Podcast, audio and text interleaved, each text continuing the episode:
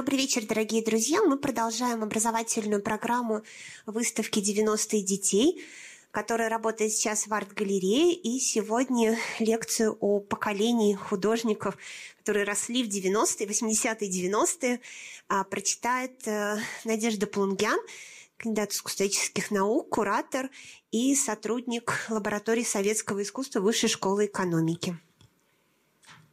Большое спасибо за приглашение. Э, но э, тут немножко обманчиво. Действительно, это не лекция о поколении этих художников, в смысле, там не будет рассказано вот такие художники, другие художники. Это не перечень имен, а это э, нечто, я бы сказала, экспериментальное. То есть, ну вот я приезжала в прошлый раз, это выставка «90 детей», прекрасная, она готовилась, и Марина рассказывала о том, как это все будет. И нас всех заботила эта тема, как бы участвующих в разговоре таком расширенном, что же можно обобщающего сказать про это поколение миллениалов. Заботит она и меня, э, немножко с других сторон, может быть, э, не со стороны кураторской, а со стороны, ну, так сказать, больше философской, может быть, или э, искусствоведческой, от историка искусства. И я хочу предложить вам свои мысли, которые в черне как бы систематизируют нашу ситуацию ситуацию нашего поколения. Но также э, я буду рада, в принципе, какому-то диалогу, если вы сможете дополнить эти мысли или, наоборот, возражать или так далее. Э, значит, я занимаюсь вообще 30-ми годами советскими, как искусствовед. Я э, куратор, ну, автор книг там и выставок. преподаватель, но периодически я писала о современном искусстве. В эти 20 лет там я довольно много писала о феномене вот так называемого актуального искусства, которым, э, которое сформировало э, как бы круг э, ну, во-первых, тип художественной политики своеобразной, в котором мы находимся, во-вторых, осознание современных художников нашего поколения – и э, также я размышляла о том, как строится не только художественная политика, но и политика вот этой связи как бы разных сфер нашего знания с искусством. Насколько это все можно э, выстроить как такую междисциплинарную, что ли, картину. Вот, об этом я э, и хотела бы поговорить, э, но то есть я э, не являюсь носителем, не являюсь, э, так сказать, участницей этой сцены в полной мере художественной, как э, деятель искусств. Я, наверное, смотрю на нее со стороны как человек академический. В черне можно сказать так. Но есть и другие уровни, которые выявится в этой лекции, надеюсь, потому что везде одна и та же ситуация. И в академии, и в современном искусстве, и в, так сказать, классическом традиционном искусстве, и в музее и так далее. А, чтобы начать эту лекцию, я бы использовала некую такую визуальную метафору. Вот как можно описать эти 20 лет, которые нас сформировали, в которые мы жили, развивались. А, видно ли, вообще говоря, тут немножко иногда бывает а, светло из-за света. Вот. Ну, я себе представляю это как э, советский трамвай. Советский трамвай, в котором, э, ну, он такой же вот и остался, эти трамваи, там, Татры или другие.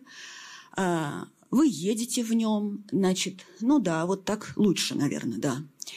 Да-да. Э, значит, э, и там эти дребезжащие рессоры, вот этот звук своеобразный, который нас переносит в 60-е годы сразу. При этом им пользуются интенсивно, этим транспортным средством. Очень много народу, люди входят, выходят. А, и, а, значит, вы можете видеть, все как бы работает, но это архаично несколько. Вот этот каркас железный. В Москве, в Москве было введено такое э, новшества, как валидаторы. Валидаторы – это вот эти, значит, турникеты, которые ну, в других городах там везде по-разному, как бы где-то их вводили, где-то нет. Это делалось не одновременно, вот, но это тот феномен, который тоже иллюстрирует эту эпоху. Я считаю нашу ситуацию, ситуацию миллениалов именно. именно миллениалов, не других поколений. Потому что э, это то, что мы наблюдали, что внедрялось как бы с нашим взрослением. А более старшие поколения, например, наших родителей, они этот трамвай видят э, э, базово как трамвай 60-х годов все-таки. Мы это видим как меняющуюся систему, усложняющуюся для нас. Значит, валидатор... Э, э, что такое, собственно, этот валидатор, да? Значит, это такая вещь, что э, вы заходите, и как бы вам нужны э, дополнительные документы, дополнительные сложности, чтобы войти в эту железную коробку, да? Это как бы подтверждает ваше присутствие там, но никак не развивает э, это транспортное средство. Это не новый шаг в транспорте, это просто вам заглушка дополнительная. То есть это некие, ну как бы неэффективные решения, которые не связаны с Э, реальными вот проблемами развития транспорта и так далее, а связано скорее с бюрократией, вот с чем-то таким, с нашим местом в этом обществе. Как я вижу это. И ведь сразу люди стали обходить эти валидаторы, подлезать под них и так далее, потому что это неудобно, значит, э, и это вызывает чувство стыда. То есть ты как бы немножко не соблюдаешь эти социальные конвенции. Все это можно сравнить с образовательными структурами именно этих, этого периода, вот нулевых, десятых, да, или девяностых нулевых десятых, если угодно. Это уже у кого какой, э, как бы, э, ну, какой опыт, потому что, ну, миллениалы так базово, я думаю, что они начинаются примерно в 81 году, там плюс-минус, как бы такие явные миллениалы, это, конечно, 82 83 ну, и так 10 лет примерно это поколение идет. Может быть, кто-то границу ставит 94 кто-то 90 там э, третий, но э, понятно, что это вот, э, вот этот вот э, рубеж. Э, также, значит, э, очень важно, что нет единого проездного билета на все транспортные средства. То есть междисциплинарные интеграции, они невозможны. Как бы вы, вы должны каждый раз заново проходить этот входной порог. Это очень важно. Значит, и важно, что э, вы, вам удобно, и вы смотрите в эти окна, которые, кстати, вот этой резинкой, значит, э, укреплены дополнительно. То есть есть некая амортизация. Вам комфортно внутри этого архаичного трамвая, но он на самом деле ну, слишком перегружен вот этими вещами, и как бы это со всех сторон неудобная ситуация, в которой одновременно есть некая информация, которую мы получаем все-таки из этого трамвая, потому что ну, это очень выразительное э, пространство с этими звуками, с этим техницизмом, с этой индустриальной романтикой немножко 60-х, опирающихся на 20-е. Почему-то вдруг этот э, значит, капиталистический элемент там появляется. Вот. Ну, это, э, наверное, метафора такая условная, но понятно, что я имею в виду примерно. Она может помочь смотреть на разные процессы в этот период и те, те проблемы, с которыми мы сталкивались. Вот. Ну, э, если описать это исторически, то, конечно, это соединение постмодернизма и модернизма. То есть этот трамвай – это, конечно, модернистская структура, внутри нее навешаны очень неудобные постмодернистские элементы, которые очень притягивают к себе внимание. Они новые, объективно. Дальше зачем они нужны? Это все непонятно. Они э, как бы модные, но они не функциональны. Ну, в общем, вот все, что я сказала. Значит, и э, в отличие от других бенефициаров эпохи, то есть непосредственно модернистов и постмодернистов, мы не являемся как бы ну, а, пользователями ни той, ни другой системы. В принципе, в конце концов, ты все равно идешь пешком, или ты едешь на велосипеде, или ты едешь на метро. Ну, в общем, короче говоря, э, приходится обходить эту ситуацию и изобретать свою. И вот что ты можешь изобрести вот на свой страх и риск, вот тем ты немножко в этой ситуации будешь. Это тоже ситуация э, нулевых десятых, безусловно. И вот эти вопросы, которые здесь на экране обозначены, я их хочу сейчас обсудить.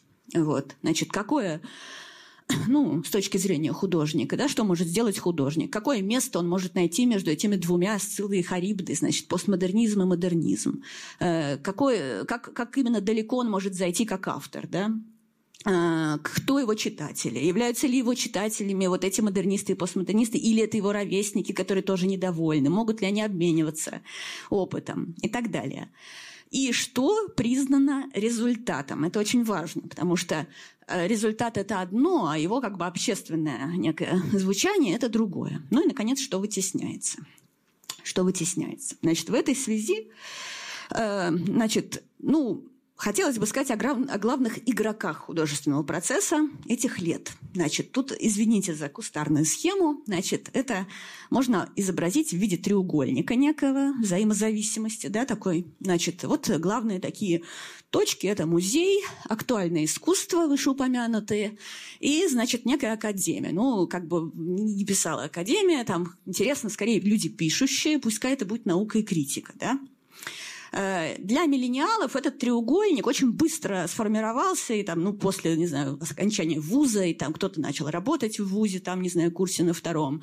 Это сразу стало ясно, что это э, треугольник профнепригодности. То есть тебя кидает от одного к другому углу, значит, везде недостаточно квалификации, везде ты не проходишь как э, некий носитель дискурса, это очень важно, потому что старый музей, музей как бы советский, где уже все места заняты, и новые исследователи не нужны, новые кураторы не нужны, эта ситуация, вот я там много лет в этой академии находилась, в научном институте работала 10 лет и с музеями сотрудничала. В эти нулевые вот э, годы это было абсолютно как бы война специалиста внешнего и музейного хранителя. Это сейчас совершенно изменилось, и даже сложно представить, э, но, в принципе, это было так. Актуальное искусство Значит, это полный антагонист э, значит, музею.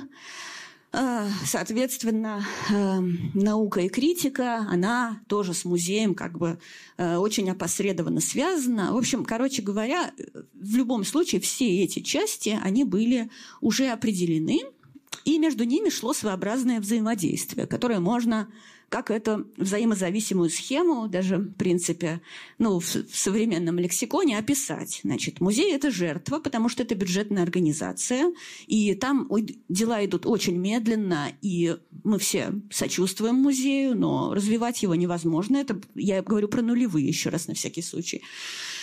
Значит, актуальное искусство – это некий агрессор, который постоянно атакует музей какими-то интервенциями, какими-то, э, значит, проблематичными перформансами. Все время идет в журналах и в газетах, значит, разговор о том, что вот это недостаточно, это не искусство, это не квалифицированный там и так далее. И, значит, некий вот этот защитник, советчик там э, и так далее, значит, э, критик или ученый, который пытается помирить вроде две эти конфликтующие фазы, на самом деле обычно занимает какую-нибудь консервативную сторону. Если это сторона актуального искусства, Екатерина Деготь можно вспомнить, это значит да, против классического музея. Если это будет человек из классического музея, он будет категорически не принимать всю эту там гельмановщину и так далее далее. Вот это в этом всем варилась пресса, значит, и эм, значит, э, и так далее. Но чтобы не уходить в такие ярлыки, все-таки нужно углубиться и описать это более квалифицированно. То есть, получается, музей – это консерватор, то есть это некая консервативная, в принципе, ресурсная такая ситуация. Значит, э, советчик вот этот критик – это институты, это академия, экспертиза, и это некий активизм тоже, то есть э, недостающая как бы работа музейная она как бы она не дается на аутсорс, но как бы люди добровольно пытаются что-то делать. Э, хороший пример – это городозащитные инициативы, которых было огромное количество в нулевых. Это очень тяжелое, конечно, было дело, когда все сносилось, и, значит, невозможно было совершенно ничего с этим сделать зачастую, ну, по большей части. Вот. Но это вот и, и была как бы такая вот внешняя, внешнее участие в этом культурном процессе, которое тоже отметалось, конечно. К вопросу тоже миллениалы лишние.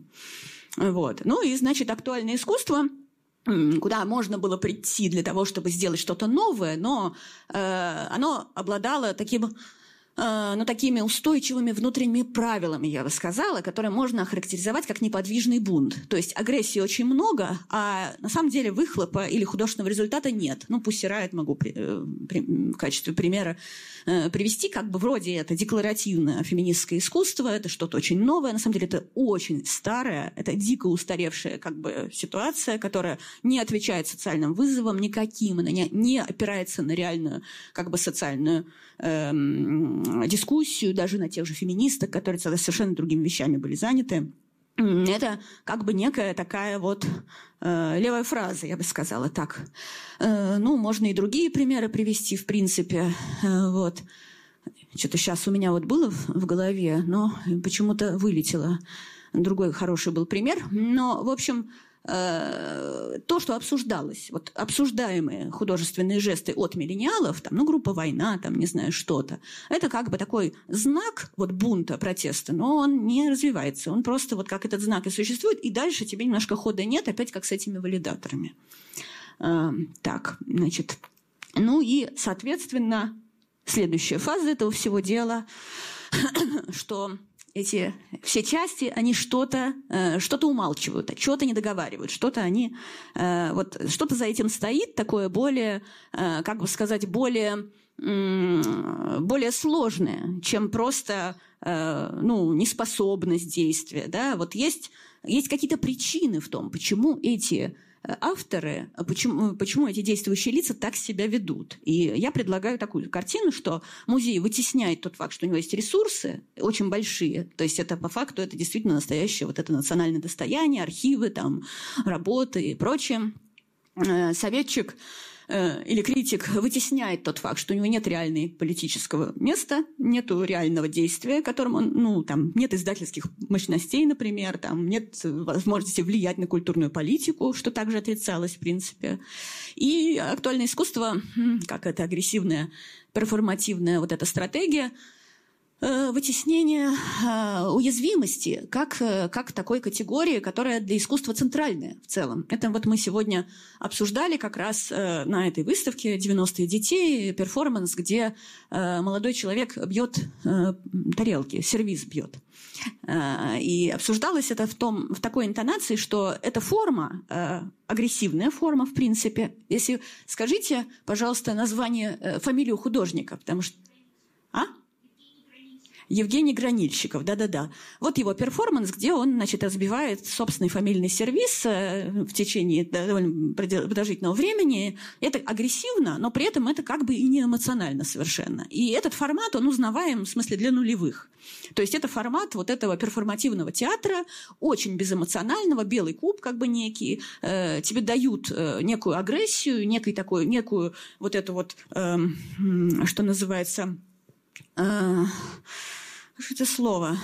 А, а, ну, как бы, э, как бы некое такое, даже мачистское отчасти действие, может быть, но оно э, не встречает, в нем нет базы. То есть, почему он бьет этот сервис? Это конфликт с советским. Действительно ли он в конфликте? Это конфликт с его семьей нету этого измерения в перформансе как будто. Но театрально, пластически, он распознается как современное искусство. И он будет взят на выставку в любом западном музее. Вот такой формат. Это и есть э, конструкция. А я теперь вспомнила пример, который я хотела назвать, кроме Пуссирайт. Это театр Док.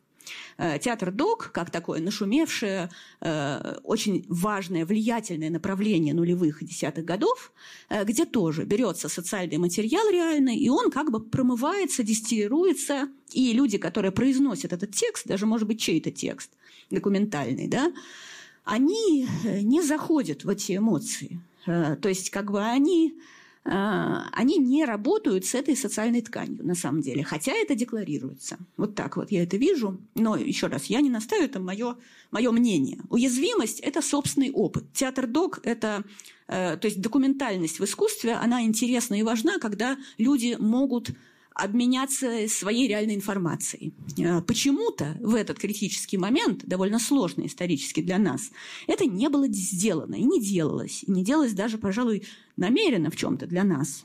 Это устраивало предыдущее поколение, так называемое поколение X 70-х годов рождения. Да, конечно, они были игроками этого. Но для нас вот эмоций, мне кажется, было недостаточно. И все художники, которые, в том числе многие художники из тех, что представлены на выставке, об этом говорят. Соответственно, такая ситуация, она порождает не активное, а реактивное действие.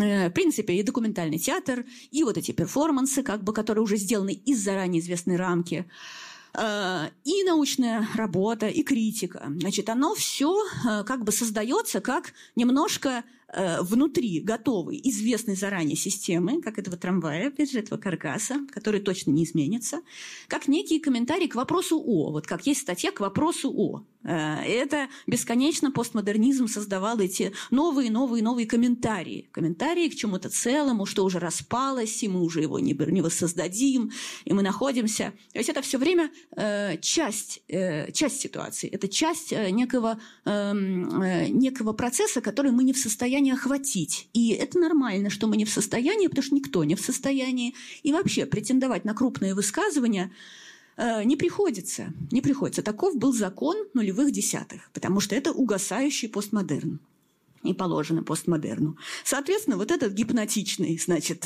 э, бег по кругу, колпак этой э, как будто бы общественной цензуры, общественной нормы постмодернистской. Но, еще раз, такова историческая ситуация. Это не жалоба, там никто не виноват, это просто некое описание, рефлексия, если угодно. Ну и вот, собственно, вам визуальный пример. Э, Все-таки парочку примеров решила привести. Э, художник Андрей Кузькин, он не миллениал, 79 -го года, но, в принципе, немножко соприкасается как бы с миллениалами. Но это вопрос дискуссионный. Еще раз, я считаю, что люди 70-х годов рождения, они еще укоренены немножко в брежневизме, в этом андроповщине. То есть это у них другое немножко, другое ощущение вот этой вот исторической динамики, они более меланхоличны. А, и вот его, значит, известная работа, которая его прославила, значит, э, Московское биеннале – это «Стой, кто идет», значит, с характерным названием. Э, и 2008 год, значит, вот он в бетоне, значит, ходит и, просто буквально иллюстрируя эту схему, э, бесполезная деятельность, при этом она ярко опознается как современное европейское искусство, но что он хочет сказать? Он говорит о себе, нет, он не говорит о себе. У него все хорошо, он современный художник. Э, он, может быть, говорит вообще о жизни и смерти. Ну, маловато как-то. Слишком, слишком глянцево немножко. Не удовлетворяло это тогда. Но это было везде, конечно. Ну, типа, эм, я не, э, не была тогда, скажем, потребительницей современного искусства, я не ходила на все эти выставки, это был скорее для меня такой раздражающий фон, потому что мне было мало, мало, мало. Все время это была ситуация, когда э, известно, известно, как сделать на 5, на 4, и вот они все старались, но нужно делать вообще не, не внутри этого, так сказать, этого, этой табели, этого дневника, этого ну и вот его другая работа. Э, он, в принципе, когда же он начал работать с хлебом, делать человечков. Эта работа, как мне кажется, она как раз более, она, пока, э, она более художественная, более музейная такая, музейная по новым немножко правилам. Но тоже в ней, несмотря на ее такую атмосферность и глубину, вообще говоря, большая работа, труд э, сделать эти э, небольшие скульптуры, тоже есть своеобразная вот эта вот разграфленность, застылость, предсказуемость и э, как бы окончательность, как ни странно. Хотя вроде бы обе вещи, они о неокончательности. И вот эти герои некие, да, застывшие в своих этих бетонных ячейках, очень разные, такие художественные, литературные, может быть. Вот. Но э, он, как яркий представитель именно этой сцены актуального искусства, как такой правоприемник концептуалистов московских и так далее, но он много об этом говорит.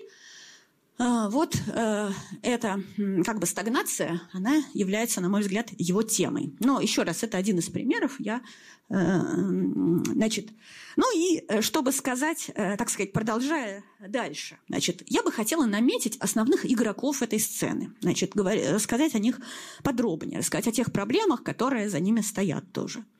Значит, игроков несколько, вот я их, в принципе, перечислила. Значит, первый из них – это, конечно, галерея музеи, самая крупная такая Э, структура. Э, тут вот сфинкса я решила поставить, потому что ну, там вообще не, очень такие иллюстрации как бы э, уж получились э, содержательные, но надеюсь, что это не страшно.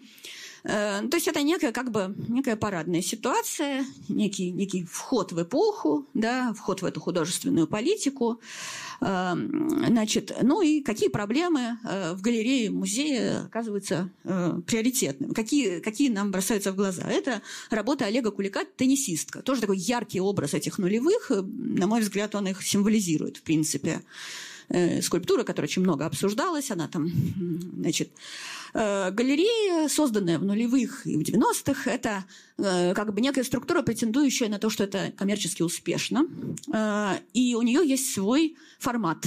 Формат так же, как и есть формат и у музея. И эти форматы не соприкасаются, не пересекаются. Между ними есть, как я уже говорила, антагонизм, причем доходящий до открытых столкновений, как всякие ситуации с э, вандализмом в музеях там, или, наоборот, интервенции как бы в выставке современного искусства некой консервативной аудитории, вот это все бесконечно это обсуждалось, э, все больше и больше утверждая ситуацию, что простой зритель, вот это слово, простой зритель, он не может посмотреть современное искусство и что-то понять, и на самом деле и для музея он тоже не готов. Музей – это ультраконсервативное место, где ничего не должно меняться на протяжении очень долгого периода. Вот логика тех лет. При этом и то, и другое пространство, на мой взгляд, э, и это я адресуюсь и Кузькину тоже, к первой его вещи – Э, ну, представляет собой очень усредненную культурную норму. То есть никаких э, настоящих как бы открытий, э, которые бы потрясли общество, заставили его прийти в некое философское движение, я бы сказала, не предлагалось. Ну, я не говорю, что не было хороших выставок, но вот это ощущение, что искусство говорит с аудиторией, действительно современное, оно как бы немножко вытеснялось на обочину. Э, и вот, это вот этот контраст, э, значит, современного искусства и музея, э, его инструмент. Значит, Вторая вещь, это смежная с этим, это сама проблема лабораторного поиска, которым занимается любой художник. И лабораторный поиск, ну тут вот Прометей, значит, которому клюет печень, значит, орел, как некая тщетная тоже как бы метафора. Это, в принципе, подразумевал, что это некое безопасное пространство, но в реальности все было не так, потому что э, крупные, как бы медийные вот эти вот так сказать, игроки тех лет, да, которые вот писали о современном искусстве, или те, кто э, там писали, не знаю, критические статьи и так далее, вот журнал Афиша там я привожу, значит, они рисовали такую картину, что э, все уже сделано. Ну, собственно, это и есть постмодернистская парадигма, Значит, никакой новый поиск не нужен. Если человек действительно что-то ищет, и он занят экспериментальной работой по созданию какой-то новой, э, не похожей э, на предыдущие значит, известные нам варианты формы, то он, скорее всего, достаточно наивен, он не умеет встроиться в общество, он не умеет как бы ходить по этому треугольнику, он не может как бы войти в диалог с этими институциями, которые построены. Построены просто не для нас, но это другой вопрос, остающийся опять за скобками. И очень важно, что Э, в нулевых и, там, может быть, в начале десятых все еще сохранялся очень активно этот модернистский иконостас. Вот здесь вот Дэвид Линч на обложке 90-е, 90-е как некий идеал. Почему 90-е это идеал? Почему взгляд назад так важен? Э, и вот эти ретроспективные сюжеты, которые тоже пронизывали немножко эту художественную критику нулевых десятых вот, подготавливая, как бы, наоборот, неомодернистский сюжет. Это все конечно, это тоже не позволяло двигаться вперед, не позволяло перевернуть доску в каком-то смысле, не позволяло создать новый стиль, новую форму, новые как бы какие-то э, диалоги да, между неожиданными, например, авторами. Ну и, наконец, конечно, постмодернистский сарказм, который пришел из 70-х, 80-х, значит, это Духовка и Нетленко, это Илья Кабаков как центр этой ситуации. Вот этот образ человека, который улетел в космос из своей комнаты, из его э, известной инсталляции, он трактовался иронично. Хотя на самом деле, в общем-то, это и есть художественное действие, когда ты разрушаешь вокруг себя существующую как бы вот эту вот контекст и э, неизвестным науке способом покидаешь это место, оказываясь совершенно другом, даже если это твоя собственная квартира. Э, докажи, что искусство существует, докажи, что духовность существует, э, докажи, что есть что-то кроме капитала, кроме денег, кроме того, как устроиться в этих больших городах и в этих конкретно средах. Вот так. Это дискуссия, которая тоже э, безусловно, имела место во всех этих пространствах профессиональных. Наконец, Союз художников. Союз художников как такая как бы абсолютно уже как будто отпавшая организация да, на этом фоне. То есть мы как будто бы заменили да, э, вот эту вот систему творческих союзов э, галереями, там, актуальным искусством, вот этими биеннале там, и так далее. Но на самом деле они же никуда не делись, они не были демонтированы. Так же, как не были демонтированы и научно-исследовательские институты. Они просто оказались в сфере вот то, что называется бюджетных организаций. Что подчеркивало как будто бы с точки зрения официальной критики их ничтожество или ну, там, критики в сфере современного искусства искусства или их недееспособность. Вот, рудимент или опора советского искусства. Значит, что можно сказать о Союзе художников. Значит, это архаичная организация, она созданная в 1932 году для того, чтобы держать искусство под контролем и инструментализовать его под задачи партии. Э, в принципе, не имела уже этих партийных задач, как будто бы, да, при этом имела некую династическую внутреннюю структуру, но были некие, оставались иногда государственные заказы, как вы знаете, мозаики или монументальные проекты, но все это обветшало, рейдерские захваты мастерских, ну и так далее. Вот. Э, и как бы пустое означающее. То есть профсоюз, который не является профсоюзом, может быть, он никогда им не был, но все-таки был вроде бы, но, значит, не таким уж динамичным. Э, нет такого большого строительства, нужно ли оно, это бесконечно обсуждается в таких негативных тонах, и как бы это пространство, оно скорее даже, может быть, куда-то проваливается в анти, вот так вот, ну, по меркам э, вот этого актуального искусства, безусловно. Так, и, наконец, э, следующий этап – это вот этот узел, как бы, ну, Э, главная как бы часть вот этого актуального искусства, потому что, собственно, что такое актуальное искусство? Актуальное искусство значит, что есть неактуальное. Что-то неактуальное. Неактуальное – это вот этот свободный поиск э, в одно лицо, Тут, кстати, вспоминается тоже в принципе пример Егора Летова, который совершенно не освещался, как известно, и считался полоумным и довольно опасным каким-то, значит, э, индивидом в нулевых. Это довольно интересно, потому что он, в принципе, довольно крупный поэт, и сейчас это видно, там про него уже книги там написали. Но вот это был момент такой его как бы несколько э, проваливающейся такой известности, очень странная публика, маргинализованная тоже, как будто о чем всегда писали, что вот ходят там э, никогда там не, у него нет там нормальной публики на концертах, сам он занимается чем-то очень странным, он почему-то вот э, в эту советскую тему зашел, зачем это советское, это все как бы, ну, э, это все не, как бы не глянцево, недостаточно современно, недостаточно интернационально, что-то такое. Но поэт, он делает эту неудобную работу. И, в принципе, задача институций или там, ну, журналов или там критиков уловить э, то, что они не поняли, но вот, может быть, разобраться с этим. А улавливатели тех лет скорее были нацелены на то, чтобы э, двигать что-то предсказуемое, что-то очень форматное. Даже этот формат вот этих вот э, ротаций на радио, да, которые тогда обсуждались, вот ротируется, не ротируется, э, народ э, там, э, народу нравится, не нравится, и все время вот эти обоснования массовым вкусом, которые очень хорошо э, с советским тоже э, периодом, э, так сказать, монтируются и ему явно наследуют, они продолжали быть частью этой ситуации, актуальные. Значит, тут вот у меня нет картинки. Были картинки, которые отвалились, но можно здесь что-то представить. Значит, э, по-прежнему искусство является, как бы, как и в советское время, одним из сегментов этой э, пропаганды, но только с другим уклоном. Э, сверху оказывается не партия, а фигура этого медиа-менеджера. То есть фигура редактора, фигура куратора, фигура этого крупного издателя некого, она оказывается верхней ступенью как бы художественной карьеры. Вот так. То есть, если ты хочешь быть автором, то это очень низко ты все-таки должен возглавить крупное издание, причем ну, на известных основаниях. То есть ты должен куда-то войти в какие-то среды, и тогда это была эпоха тоже, когда э, считалось, что есть некий контент. Вот есть контент, как в рекламе, и вообще реклама, я думаю, повлияла на это время.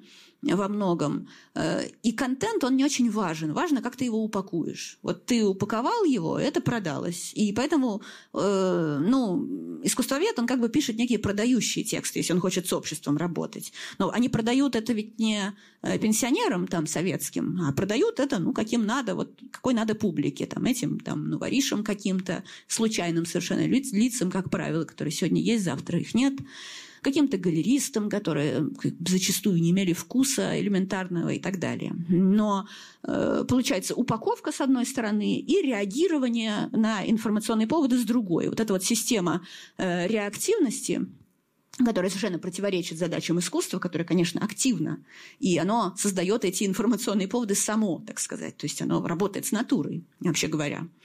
Вот, это тоже важная часть этого периода. И важная часть Э, формирование характера этих миллениалов. То есть все, о чем я говорю, это как бы что-то вот, что э, ну и, наконец, последняя здесь часть – это искусство и наука. Значит, э, то есть это взаимодействие с институциями так называемыми художника. Значит, это исторический контекст современного искусства, может быть, его интернациональный контекст, ну и так далее. Ну и, наконец, академия и современная сцена. Э, Но ну, тут очень важно, что, конечно, художник и ученый – это абсолютно, э, абсолютные антагонисты, так же художник и музей, э, современный художник в смысле. Потому что, как говорили во всех научных институтах, никогда не слушайте художника. Значит, художник все придумал, он ничего не понимает, у него нет искусствоведческого образования, все надо делить на 24. И настоящий профессиональный искусствовед никогда не будет цитировать художника, потому что это ну, немножко как бы непрофессионально, это ниже нашего достоинства. Значит, надо прочитать. И, ну, это контур, в принципе, позднесоветский в целом, конечно. И на это жаловались очень многие старые мастера, там, ну, те, кто работал в 30-х и дожил до 60-х, э, над которыми оказались эти редактора всяких крупных издательств, конечно, и э, объясняли им еще. Вот. Но э, действительно это феноменально, что история искусства не является историей институции, а, извините, это у меня, она не является историей институции, потому что институции, они из чего-то состоят, они для чего-то нужны. И этот вопрос от гипноза этих институций, слово очень модное такое, значит, как бы действительно кажется очень весомое – вот. Э, э, институция, например, предлагает художнику некую резиденцию исследования. Вот такой популярный формат. Он как бы научный, но на самом деле, а научно ли это исследование между нами? Э, то, что делает там художник. Э, художник может сделать исследование, и очень интересное, и очень глубокое, может быть, даже опережающее свое время. Но если этот формат так жестко задан, если у него есть отчетность, если это поток этих институциональных практик, как говорят, да, если эта резиденция, она является частью ступенькой в этой карьере, да, и она однотипна у всех, э, вот и все – как бы, есть ли здесь выход на новую художественную форму? Э, какой эффект это дает? На что это работает? Вот вопрос. Ну и я э, привожу здесь, собственно, конструктивизм как, э, как такой как, как предыдущий этап или как отсылку, потому что, ну, Роченко, в честь которого названа знаменитая художественная школа в Москве, значит, куда все стремились, это конструктивист, который значит, выступил в стиле эпохи и дальше работал как оформитель крупнейшего вот этого партийного журнала, вот этой витрины советской власти, СССР на стройке. Э, ретушировал, монтировал, значит, создавал эту иллюзию колоссальную, то есть занимался непосредственно этой упаковкой. И конструктивизм, как упаковывающий такой вот все-таки и достаточно некрупный стиль, да, некрупное направление истории искусства в целом нашей, Э, почему-то был взят вот на этот э, флаг. Но это тут не вопрос в русском авангарде, он разный, а вот именно вопрос в конструктивизме. Конструктивизм, но не любое другое визионерство, которого было предостаточно и в 30-х, и в 40-х, и в 50-х. Вот так. Ну, соответственно, художник э, как бы не может анализировать себя сам, ему для этого нужен специальный человек, и ему нужен для этого, конечно, куратор. Вот, значит, но э, все эти вещи очень болезненные, очень тяжелые, они не проговаривались в этот момент. В нулевых это невозможно было обсудить. Если ты поднимала эту тему, то как бы в принципе ну, вот на этих вот э, действительно институциональных уровнях просто, ну, переставали там с тобой поддерживать отношения или что-то. Действительно, у меня такой опыт очень богатый, я критиковала эту, ну, я писала много про сам вот этот вот образ актуального искусства, сравнивая его с социалистическим реализмом, потому что это такой тоже политический ярлык, и вот эта вот реактивность там и прочее. Вот, ну, примерно там с там, середины нулевых я писала такие статьи периодически, но я как бы не была все равно участницей этой сцены.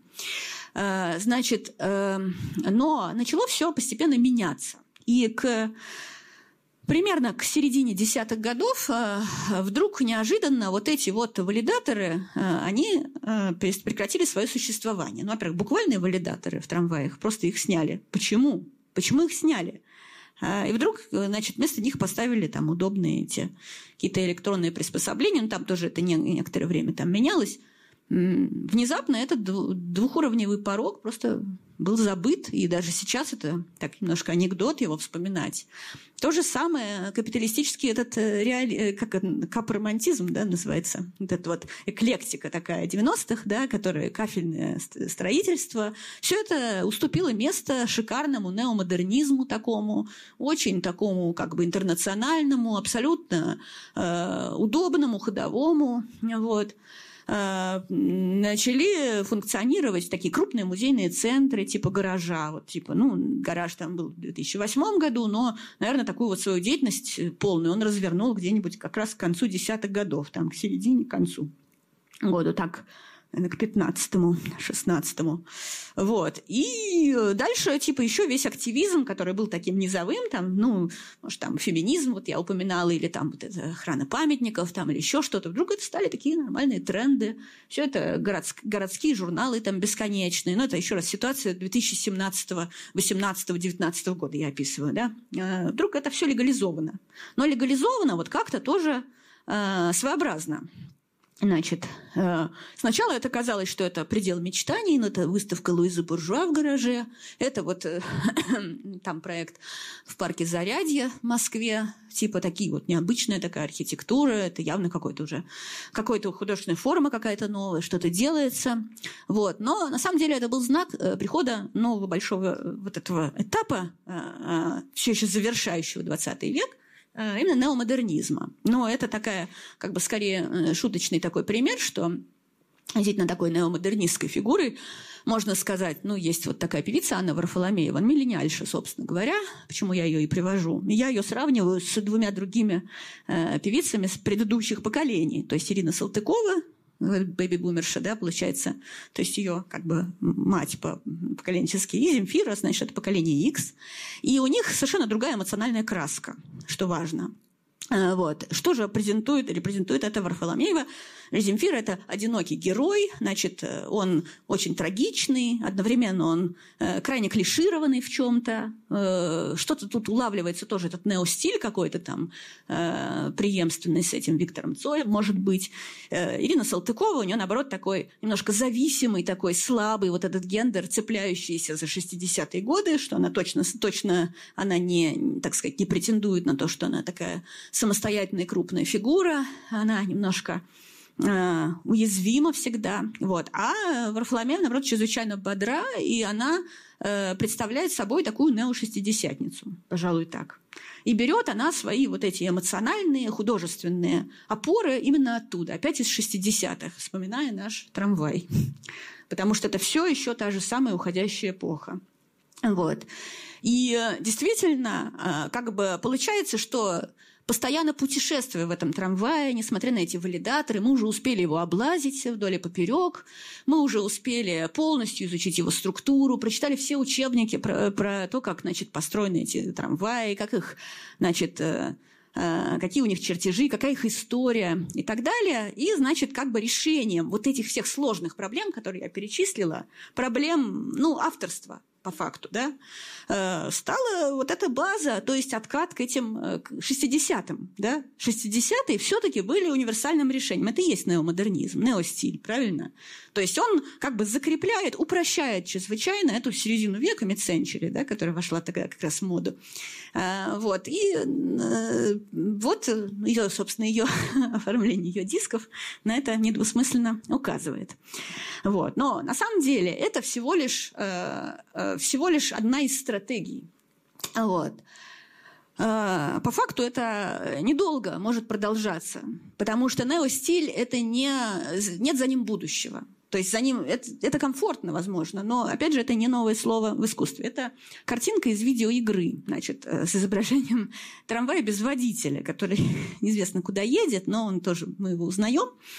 И э, я его привела, потому что это очень важно, кто же его, э, кто же, кто же управляет этим трамваем.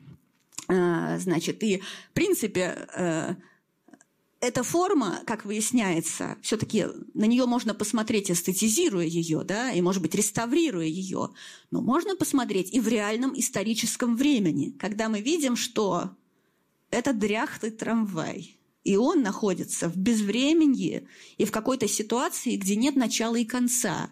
И изменить это может игрок, то есть вот тот, кто играет в эту игру, да, он может задать эти координаты заново.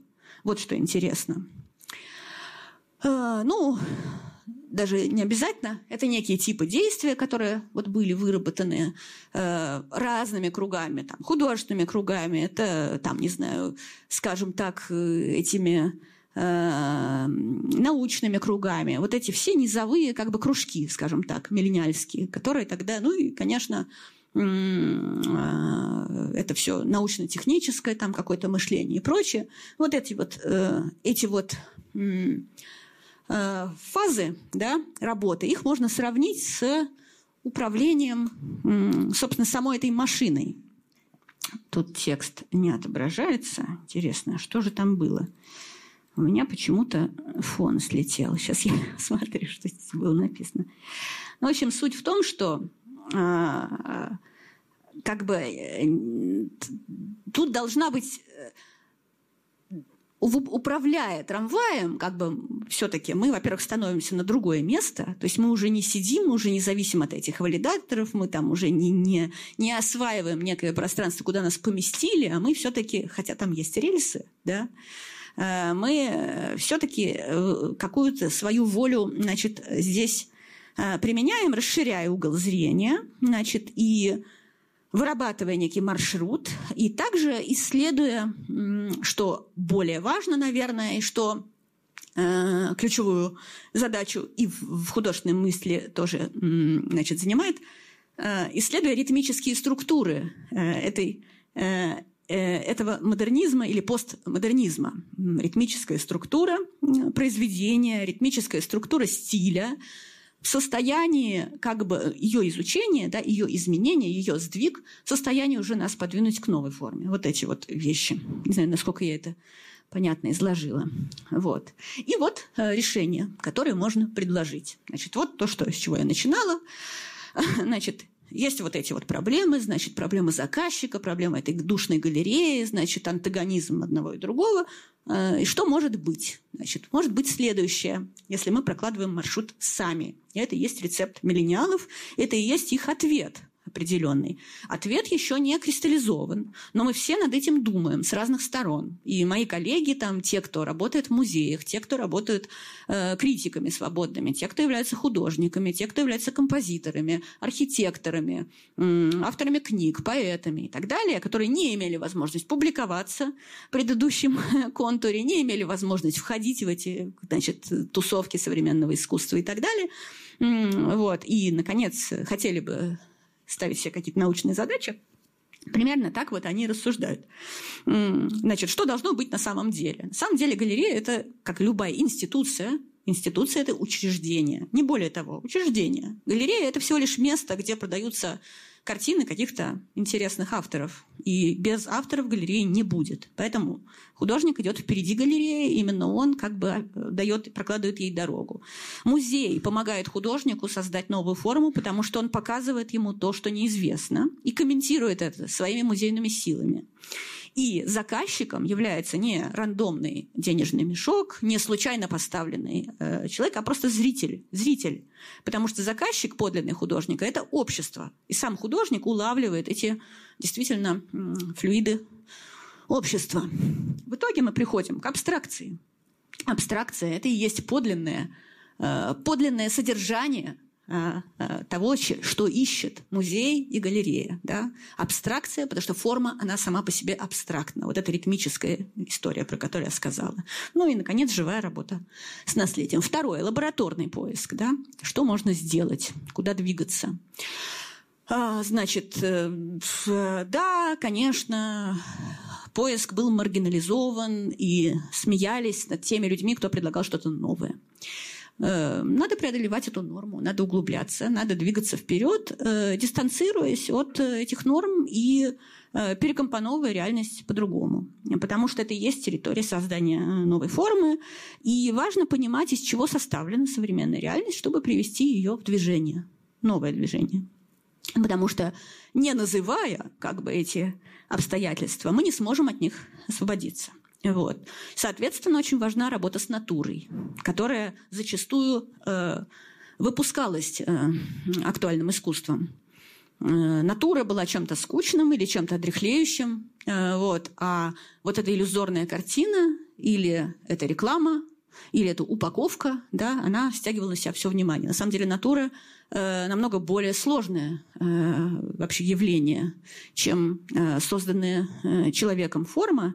И искусственность сама по себе, эта пластиковость, которой так сильно увлекались художники 90-х нулевых, она все-таки может быть обогащена довольно сильно. Вот. Значит, и мы приходим к тому, что все это складывается в некую философию. Философия а, лабораторный поиск, будучи масштабированным, да, будучи усложненным, это философия. Значит, создание такой динамичной экспериментальной среды. Что же делать с союзом художников? Союз художников может быть восстановлен как некая самоорганизация, как некий профсоюз, да, потому что это все-таки часть общества, довольно большая, значительная, учитывая эти династии, учитывая эти мастерские, эту инфраструктуру. Но также он должен быть осмыслен, как тоже некий архив, безусловно. Должны проводиться, но они и проводятся, это просто некий уже идущий процесс, но э, я рассказываю о выходах из этого тупика, в котором находились миллениалы. Э, значит, как Э, ресурса, ну, как бы некой информации да, о том, что существовал крупный художественный заказ, э, профессионализм на уровне таких больших проектов, э, в принципе, совокупности разных решений. Вот, вместо того, чтобы противопоставлять одних акторов другим и там, оценивать, что это были сталинисты, а то были, значит, хорошие шестидесятники, а это были, значит, непонятные визионеры-семидесятники, все-таки это нужно мыслить исторически и действительно понимать, как, это, как все эти три, например, сегмента или больше э, связаны с современностью, и также какие у них тоже есть точки умолчания, потому что э, сами носители информации многого не договаривают. Многие архивы до сих пор не изучены. Ну, это да, вот с точки зрения 30-х и та, так, но с точки зрения 70-х это в еще большей степени так. Художники живы, конечно, надо с ними общаться, они многое что могут рассказать. Э, это приведет к большому, во-первых, объединению разных художественных сред, а во-вторых, возможно, к синтезу стратегий, вот, которые можно э, как бы вот этой шапкой реализма, да, изначально, собственно, поставленной для этого союза художников определить. Но, опять же, реализм – это работа с натурой, с одной стороны, а с другой – это э, опыт вот этой плановой работы, который, возможно, еще пригодится, потому что, конечно, будут большие какие-то архитектурные проекты, музейное строительство нового типа. Это все будет делаться, потому что а куда деваться? 21 век, он все равно это будет делаться, так или иначе, во всем мире, ну и в России также. И без этого советского опыта никуда продвинуться невозможно, потому что э, ну, для того, чтобы отбросить какую-то часть исторического вот этого пространства, ее нужно изучить, и нужно понять, что это было. Потому что 90-е с этим, на мой взгляд, не справились, как, так и, как и нулевые. Вот. Значит, и вот эта тема искусства и политика. Значит, ну, политика – это не что-то спущенное сверху. Политика – это опыт, который с жизненным Э, значит, э, временем нарабатывается. И политика – это, конечно, не пространство реактивное, а пространство гражданственное. Можно посмотреть на это так. И тогда тоже все станет на свои места, если говорить именно об участии, деятельном участии этих художников нового э, поколения, которые ну, не, не вписываются в этот модернизм, постмодернизм. А, нужно признать, что схемы э, значит, э, этих двух эпох, они для нас не подходят. Мы не граждане 20 века. Вот, и э, мы не можем опираться на медиа, потому что медиа – это всего лишь некий, так сказать, инструмент освещения тех или иных проблем, вот, а поставить себе уже конкретную философскую задачу и, соответственно, по-новому описать э, вот саму эту идеологию, идеологию, потому что э, если мы видим очень ясно, например, вот эти советские соотношения искусства и политика как идеологии, да, то 90-е и нулевые, и десятые, мы, конечно, в них никакую идеологию в сфере художественной политики не видим. Это вообще не обсуждается. Мы вообще не обсуждаем, как и почему это было устроено. Э, и мы себя обнаруживаем, как в этой зеркальной комнате, где мы стоим, видим какие-то случайные элементы, везде мы отражаемся, но что это, значит, что это за пространство, это непонятно. Конечно, это невозможно. То есть должна быть цельность все-таки, должно быть понимание, что, безусловно, 90-е преемники Союза художников. Безусловно, 90-е преемники этого управляемого э, полностью художественного процесса. Э, просто это другие политические акторы, да, но, тем не менее, это имеет значение для того, чтобы создать следующий этап и не быть зависимым от этих, э, от этих вот, значит, схем. Вот. И, наконец, искусство и наука. Значит, собственно говоря, Эм, вместо того, чтобы говорить без конца противопоставлять художника и исследователя, нужно признать, что э, существует в нашей стране, в частности, очень богатая традиция ученого искусства, ученого художника. И вообще сама по себе платформа синтеза искусств, изобретенная в 30-х годах и успешно применимая в разных лабораториях, Э, и в, там, в институте Малевича, и в всяких там, не знаю, институтах художественного стекла там, и так далее, и в Вхутемасе, в конце концов, вот, где научный поиск сочетался с художественной апробацией и тут же выходил в производственное, на самом деле, поле. Вот. Все это делалось, и как бы от того, что это на Э, неком как бы на середине было там остановлено, это не значит, что это не надо возобновлять, и совершенно мы не обязаны как бы следовать за этой э, достаточно э, неработающей бинарной схемой. Э, вот. Э, нужно видеть искусство как некий первый шаг к научному открытию, и, соответственно, э, получается, что вот этот выход в производство, его, собственно, и не хватает современному художнику очень во многом.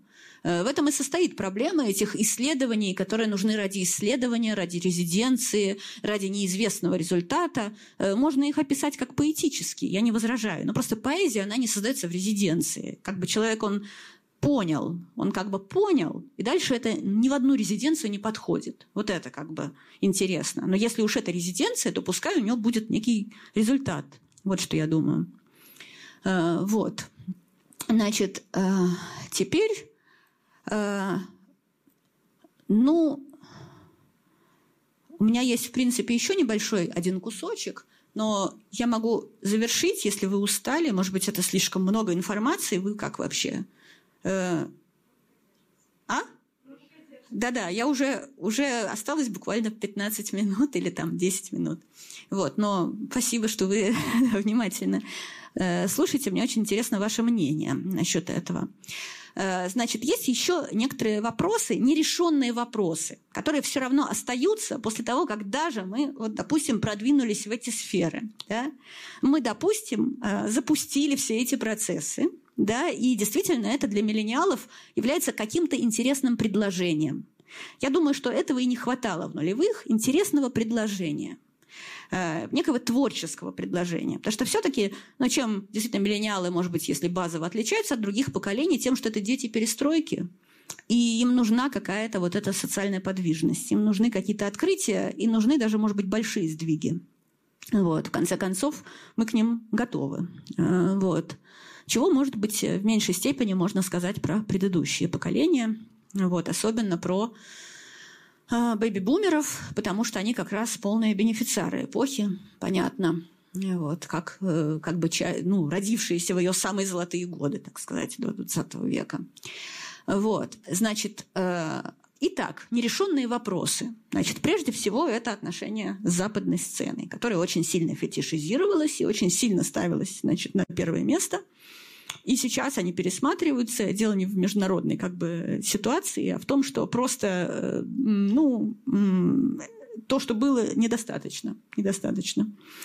Э, и можно тут написать интернациональная сцена, это не обязательно Западная Европа, просто так уж было, что, ну, делая любую выставку, ты встречаешь упреки, что, ну, боже мой, безусловно, вас не возьмут в галерею Тейт с этим материалом, это абсолютный бред, там, типа, что вы себе позвали, что вы себе возомнили, там, вы думаете, то, что ваши научные труды, а не кто-то их будет читать там в Оксфорде, боже мой, там, ну, вот это все, ну, типа, десятилетиями это шло, вот. Но, значит, тут э, момент такой, что действительно э, это, можно сказать, что это некие ярлыки вместо содержательной работы, это некий устойчивый, как бы, устойчивый каркас, который э, уже сформирован, собственно, где позиции художника и вообще автора крайне низкие, институции намного более значит, значимы и важны, и художник превращается в такого некого соискателя ну, то есть, если он уезжает, например, на Запад, и там пытается встроиться в эту галерейную систему, то он все время что-то выпрашивает, и он никогда не действует активно. Э, ну, есть единицы, которые справились с этой задачей э, после аукциона Сотбис там 89 -го года, или там, которые, значит, смогли вот на этот рынок выйти, там, не знаю, Эрик Булатов, Илья Кабаков, но это же шестидесятники, ты никогда не будешь, типа, ну и так далее, вот это все. Но я думаю, дело в том, что просто нужно менять правила, и действительно, во-первых, нужно понять, в чем реальные возможности этих интернациональных сцен, и в чем реальные возможности работы здесь тоже. Э, потому что в чем-то, может быть, разрушающаяся система, она является пластичной, более пластичной, более динамичной, позволяет выступить, в принципе, ну, как бы философски, собственно. Э, тогда как э, в интернациональное поле можно выдать только готовый продукт. Нельзя выдать некий полуфабрикат, вот что я думаю. Потому что ну, это жесткая конкуренция, и как бы никто не будет, так сказать, заниматься этим начинающим художником. Он должен развивать себя сам. Э, и, соответственно, самостоятельная работа становится намного более, как мне кажется, перспективной ценностью, чем э, работа внутри вот этих институций, внутри этих как бы шеренг готовых художников, которые фабрикуются в этих, э, значит, Второе – это внешняя оценка, то есть то, что я говорила про критику. Значит, ну, понятно, что вся эта критика, она исходит из того, что соответствуешь ты или не соответствуешь 20 веку. Для того, чтобы этого избежать, выйти из этого, необходимо опереться на более весомый, веский круг экспертов. Это должны быть эксперты э, не из существующего поля, это должны быть э, другие художники, это могут быть исследователи, это могут быть инженеры, это могут быть, не знаю, в общем, любые люди, кто сочувствует идее создания новой формы. И э, это, во-первых, общественная дискуссия об искусстве, да? то есть это, это вывод ее за пределы вот этого узкого профессионального сегмента, что чрезвычайно важно какая должна быть новая архитектура, ну, как пример. Да? Конечно, это должно общественно обсуждаться. И я думаю, что будущее затем, чтобы, значит, добиваться этой ситуации. И, безусловно, это и есть в сущности тенденция, куда идут миллениалы. Они хотят обсуждать свой опыт, хотят обсуждать его друг с другом, вне зависимости от образования, опыта и так далее. Вот. Ну, институции. Значит, как я уже говорила, значит, институция – это такая заемная некая конструкция, значит, учреждение, учреждение, которое должно иметь определенные задачи. И желательно оно должно не очень долго существовать. Потому что, в принципе, и образовательные учреждения, и какие-то вот такие музеи современного искусства и так далее, у них есть свой срок жизни. У всех институций, так, так сказать, у музея меняется директор, и он меняется. Вот так вот происходит. Ну, может быть, это с человеческими ритмами как-то соотносится, а может быть, с ритмами государства или общества. Но необходимо, конечно, выстраивать массу других внешних э, каких-то э, сообществ, которые бы могли создавать, во-первых, альтернативу этим институциям, во-вторых, понижать их значение, потому что это не работает. Вот. Иначе получится, что существует только один Э, один э, язык, один лексикон, внутри которого мы можем развиваться. Это совершенно как бы не для строительства как бы контура нек- искусства некого нового века. Это, конечно, невозможно. Ну и сакраментальный вопрос о художественном образовании. Потому что вот если про старые системы художественного образования не подходят, то какие же они нужны? Значит, ну и поскольку это обсуждалось тоже. Значит, Э, э, как я думаю, и как мой опыт как бы подсказывает, поскольку я помню, что когда я пришла в научный институт, э, то меня спросили, что я хочу сделать. Я сказала, я хочу написать учебник по советскому искусству. И меня подняли на смех. Старшие коллеги, они сказали, что типа, ну, и я вспоминаю это, это такой яркий был момент. Для меня это был очень большой шок, Почему они так сказали? Я ломала голову, потому что мне казалось, что это очень благородная задача. Но я понимаю, что это было низко.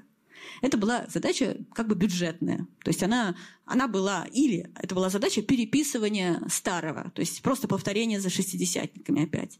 Ну, естественно, учебник, там, если его писать, он был, должен быть абсолютно новым. И, конечно, он должен все двери выносить. Э, и он должен так, предлагать какую-то вообще, что зачем это нужно. Вот зачем нужен нам 20 век сейчас. Вот. Э, поэтому первое, что необходимо, это систематизация. Э, художественное образование будет хорошим, если оно полностью предложит вот эту систематизацию по-новому этого 20 века без каких-то белых пятен и понимания места современного высказывания в нем. Э, вот. У художественного образования есть задачи. Они состоят в том, чтобы научить человека мыслить пластически и мыслить философски. Вот. И, наконец, возродить вот это научно-художественное поле. Диалог с разными, между разных дисциплин. Признать, что 20 век завершен, опять же, все это вполне, значит, э, так, ну, это ладно. Значит, в общем, э, э, завершая весь этот э, сложный спич, значит, Э, я могу сказать так, что вот есть решение 20 века. Значит, это, ну, ленинградский художник. Тамби проиллюстрировал книжку Леонида Савельева, он же философ Липавский. Значит, что мы строим? Что они строили? Они строили структуру с ясно распознаваемыми социальными ролями. Да? Конструктивисты, модернисты. У них были эти социальные ячейки. Они, значит, знали, что это общество, оно должно быть очень четко поделено на сегменты. Значит, что могут строить миллениалы? Им совершенно не надо идти в этот неомодернизм, на мой взгляд поскольку мы говорим о сверхреальных перспективах, напоминаю, так называлась лекция, значит, э, сверхреальные перспективы состоят в новой форме. И я думаю, что, например, мы можем взять качестве такого отправной точки форму галактики. Потому что галактика, вот я взяла из энциклопедии определение, что она состоит это гравитационно связанная система из звезд, звездных скоплений, межзвездного газа и пыли, темной материи и планет. Они абсолютно не связаны между собой, эти субъекты, но они являются субъектами, очень важно. Да? И они находятся в очень сложном диалоге который не виден невооруженным глазом, но это не важно, потому что мы видим, что все абсолютно связано и логично. Так и должно быть. Вот именно это и необходимо создавать. Это и есть ответ на постмодернистские и неомодернистские ограничения. Э, вот. Э, потому что, ну, если мыслить вот так вот, как бы галактически, то само движение, вот мы э, наблюдали движение, как то, что мы сидим в железном трамвае, да, Э, там, 68 -го года выпуска. И нам трудно в него зайти. Вот это и есть наше движение еще и по рельсам. А может быть, движение – это, ну, вот это вот телепортация или какие-то еще, или мыслительная какая-то вот эта энергия и так далее. Ну, что угодно. В общем, тут можно уже фантазировать. Это вопрос философский. Ну и, наконец, как же выйти из этой ситуации, которую мы наметили? Значит, во-первых, э, это движение по кругу. Бег по кругу. Значит, он, казалось, оттуда выхода никакого нет. Роли раз и навсегда определены друг относительно друга, и они абсолютно дополняют и при этом пожирают друг друга. Вместо этого нужно обратить это движение в обе стороны. То есть установить диалог между каждыми участниками этого процесса.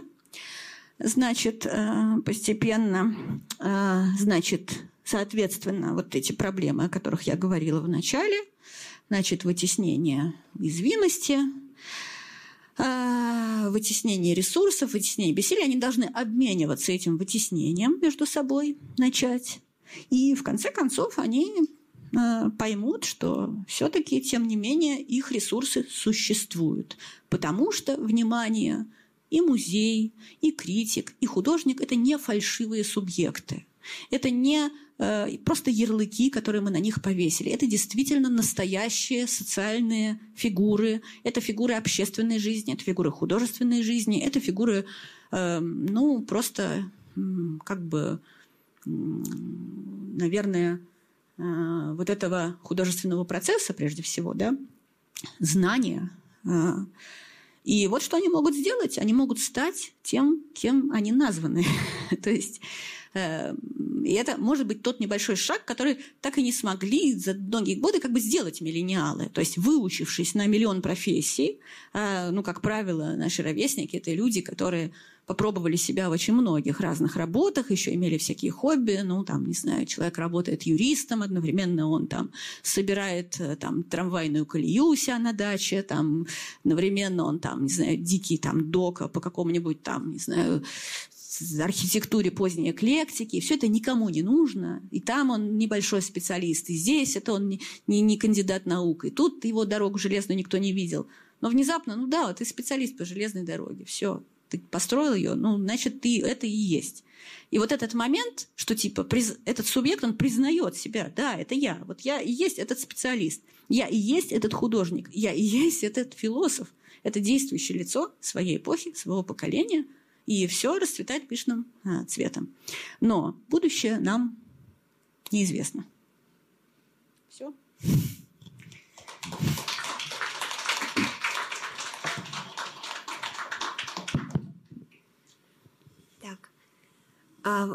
пожалуйста, те, у кого есть вопросы, задавайте их в микрофон.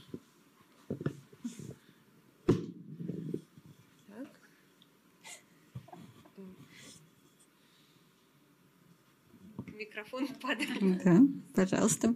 Или добавление, или возражение. Да, какие угодно. Обратная связь.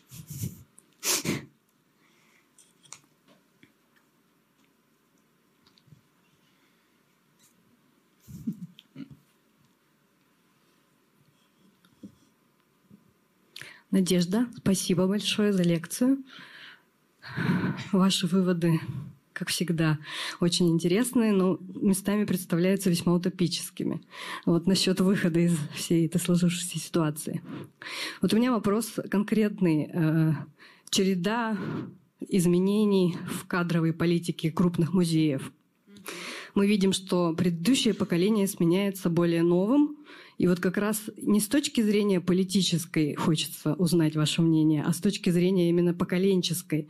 Как это может повлиять на культурную политику, ну и вообще на культурную ну, жизнь нашу. Я думаю, что сейчас какие-то назначения действительно в крупных музеях, они подо что-то.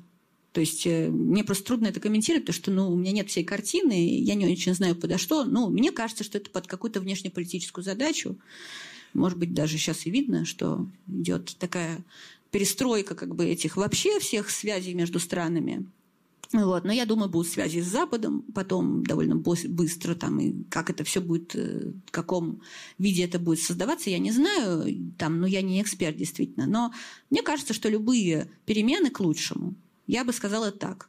Э, в целом, конечно, очень много слышно, особенно от старшего поколения, что э, погодите, наступит 75-й год, и вы узнаете. Но я думаю, что 75 год уже был. Кроме того, мы жили 20 лет в крайне тяжелой, абсолютно стагнационной культурной ситуации. Это надо признать. Как бы эти галереи, эти музеи не работали. в общем-то, и ничего нам не давали. Они давали нам крайний минимум из того, что могли. Поэтому сейчас, э, кто бы там ни находился в качестве директоров, задачи остаются теми же самыми. Во-первых, нужно работать исследовательски, нужно ставить себе новые задачи, э, я вижу в этом плюс, что нет уже этого большого контура цензуры вот этого. Потому что все-таки руководители предыдущих поколений, там, ну, я не говорю про конкретных этих музейных директоров, а вообще вот как бы, ну, это костная немножко система музейного хранения, там, что хранитель не должен показывать вещи, не должен выдавать вещи. Вот это все-таки было. Я думаю, это изменится. Ну, есть голоса, что это к худшему для музеев, но я так не считаю. В принципе, я думаю, что будут процессы со всех сторон разные. Вот так вот. Поэтому я только...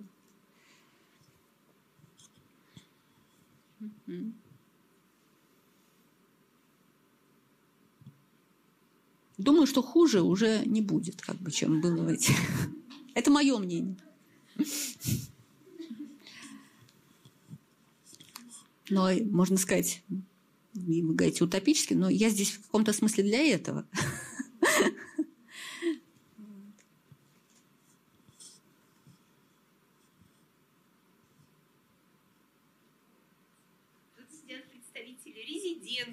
программ, да. Э, академических программ. Вот давно же мы не слышали манифестов. В принципе, мы же, как получается, э, много лет живем с ощущением, что система сложилась, да. и, в общем-то, она существует как очень стабильная. Я даже помню mm-hmm. свои ощущения, когда я на рубеже 90-х, 2000-х узнала о существовании современного искусства, что как бы э, все уже сделано, да, Время да. ушло. Все важные художники в Екатеринбурге к моменту, когда я узнала об их существовании, или умерли, или уехали, или создали все свои главные работы. То есть было ощущение, что вот этого динамичного времени уже не будет. И я поняла, что вот э, записывая недавно интервью с художником Владимиром Селезневым, что у него было точно такое же ощущение в начале 2000-х и что теперь нам нечего обсудить. Как бы, да, получается, что... Может быть, это было слишком насыщенно, так сказать, но просто это действительно это продукт обобщенный неких наблюдений за там, лет 15. Ну, сейчас мне захотелось это обобщить, я ничего такого не писала, но мне просто интересно, насколько это совпадает с вашими ощущениями. Может быть, вы совсем не согласны, или там вы видите, что что-то в этом есть. Я такие эмоциональные реакции какие-то видела. Э, в зале. Значит, это что-то... Такой наивный на меня будет вопрос. Э, ведь э, миллениалы начали работать все равно там 2000-е, работали в 2010-е, что им мешало противостоять модернизму или постмодернизму и создавать свой язык. Так он создан, он создавался, просто не было возможности его опубликовать эти поиски, они не валоризовались никем. Они оставались на уровне крайне низкого вот этого вот э, бюджетного, например, какого-то пространства, ну, типа, а возвышалось только то, что входило в контур вот в этот, в норму.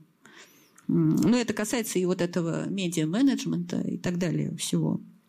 Вот. Но, безусловно, люди работали, потому что в этом-то и есть парадокс такой, интересная черта миллениалов, и эта выставка это показывает, что ну, любые вот мельчайшие какие-то впечатления об этой натуре, да, вот как этот художник, э, забыл его фамилию, который трубу вот эту сделал из... Марин, Владимир Марин. Да-да-да, который сделал очень интересные такие объекты, посвященные э, уличным, разрушающимся таким вот этим э, советским э, элементам, это эфемере, разбитые окна там и так далее. И вроде ты отсылает даже к Чуйкову к какому-нибудь там, ну, к таким вот автором, но это на самом деле, ну, в общем, совершенно авторские вещи, которые ни на что не похожи. Ну так он же носил это в голове, он думал об этих вот руинах, которые он обживал, он там чувствовал себя как-то действительно живым, видимо, и э, это автопортрет во многом, но это и портрет эпохи, и таких портретов может быть очень много. Просто нету пространства, где они могут показать свои работы. Вот что я думаю.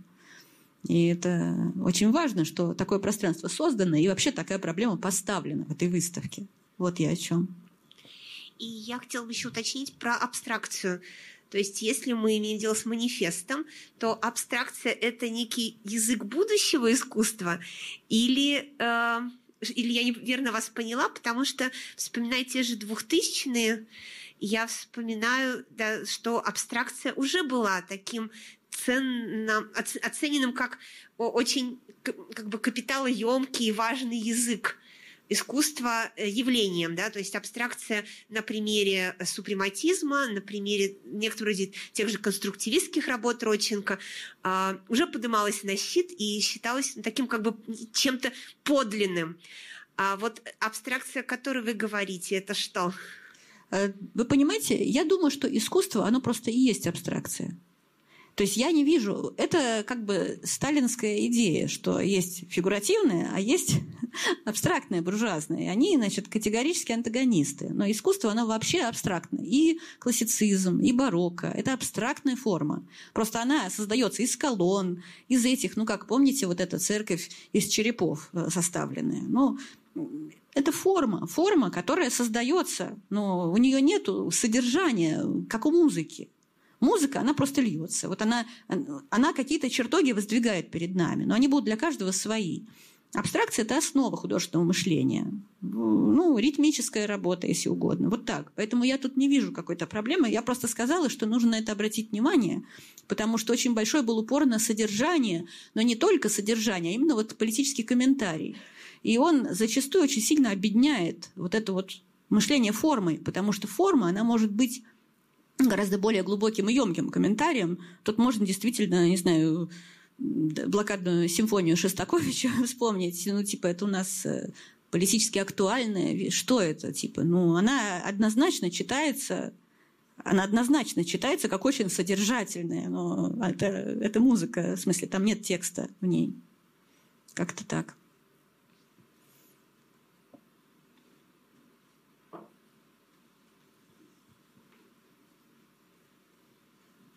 Я прошу прощения, я не искусствоведения совсем, но считаю, что я поколение миллениалов, хотя 79 -го года рождения. Хорошо, а, хорошо. Есть ощущение, вот совершенно личное, что э, миллениалы э, переваривают и осмысляют, и их переваривает э, вот этот процесс изменений. То есть мы застали и пытались как-то осмыслить и переработать да, там, наследие советского периода. И мы сейчас поглощены вот этими вот изменениями там, культурными, социальными, пытаемся что-то соединить с тем, что дали нам наши родители, с тем, что э, получили в 90-е, даем нашим детям. И э, не хватает нашему поколению, мне кажется, э, формулирования смыслов. Э, есть ощущение, что ну вот буквально, может, последние там, лет пять Э, литература немножко приблизилась, да, современная, стала пытаться формулировать да, какие-то новые смыслы для нас, э, впитывая в себя вот эти колоссальные эпохальные изменения, да, но совсем нет ощущения, что в изобразительном искусстве есть что-то подобное, хотя бы приближение к формулированию вот этих новых смыслов. Ну или, может, я просто не в материале э, совсем. Да-да, это правильно, потому что во всех этих сферах есть большой кризис, связанный с разрушением вот этого постмодернизма, который немножко доживает свой век. Но наше поколение еще не выступило. Вот что я хотела сказать. И это нужно обсуждать. Как именно можно выступить? То есть, когда я говорила о сверхреальных перспективах, я именно это и забросила. Утопическое или не утопическое? Каким должно быть мышление как бы направленное в будущее. Оно таким и должно быть. Но это очень верно, потому что, да, мы постоянно перерабатывали. Это то, что я сказала, что этот изучал, как трамвай устроен, и копил эти брошюры, и покупал их там на всяких брахолках, значит, как устроен этот трамвай. Ну, уже все, ты все освоил. Ну, это не предел. Не предел. Можно построить собственное транспортное средство. А, да, да.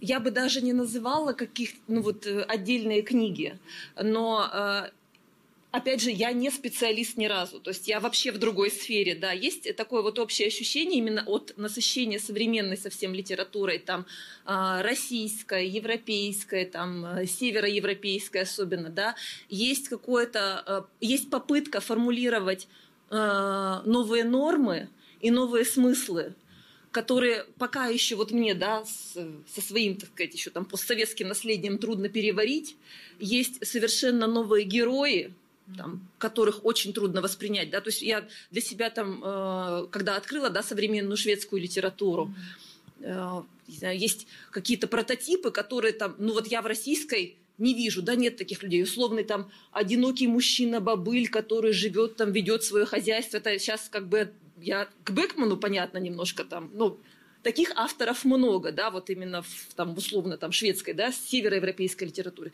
Таких героев нет вообще ну, в российской литературе просто нет такого героя, да, и, и это вот, ну, какой-то точечный пример, который я как непрофессионал, ну, вот совсем поверхностно вижу, да, и для нас это же тоже формулирование каких-то новых смыслов и новых форм, которые, ну, трудно привязать, да, к, к реальной жизни, к, к чему-то нормальному, что считалось нормальным, когда мы там входили ну, в какую-то свою зрелость, да. Да.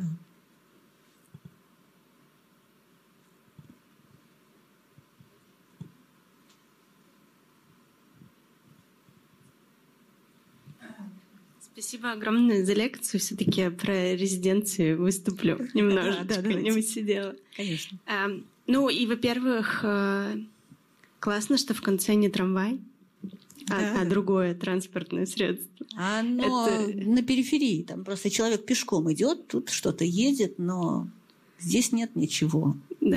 Пока. А про резиденции очень любопытно, потому что эм, для меня резиденции никогда не воспринимались э, ступенькой к чему-то, да, и они не воспринимаются одинаковыми. А, тем более, ну, как бы если мы не берем только российский контекст а, да. в этом смысле. Интернациональный контекст. И да, и я думаю, что э, как бы это супер важно понимать, что они не каждому художнику нужны, безусловно.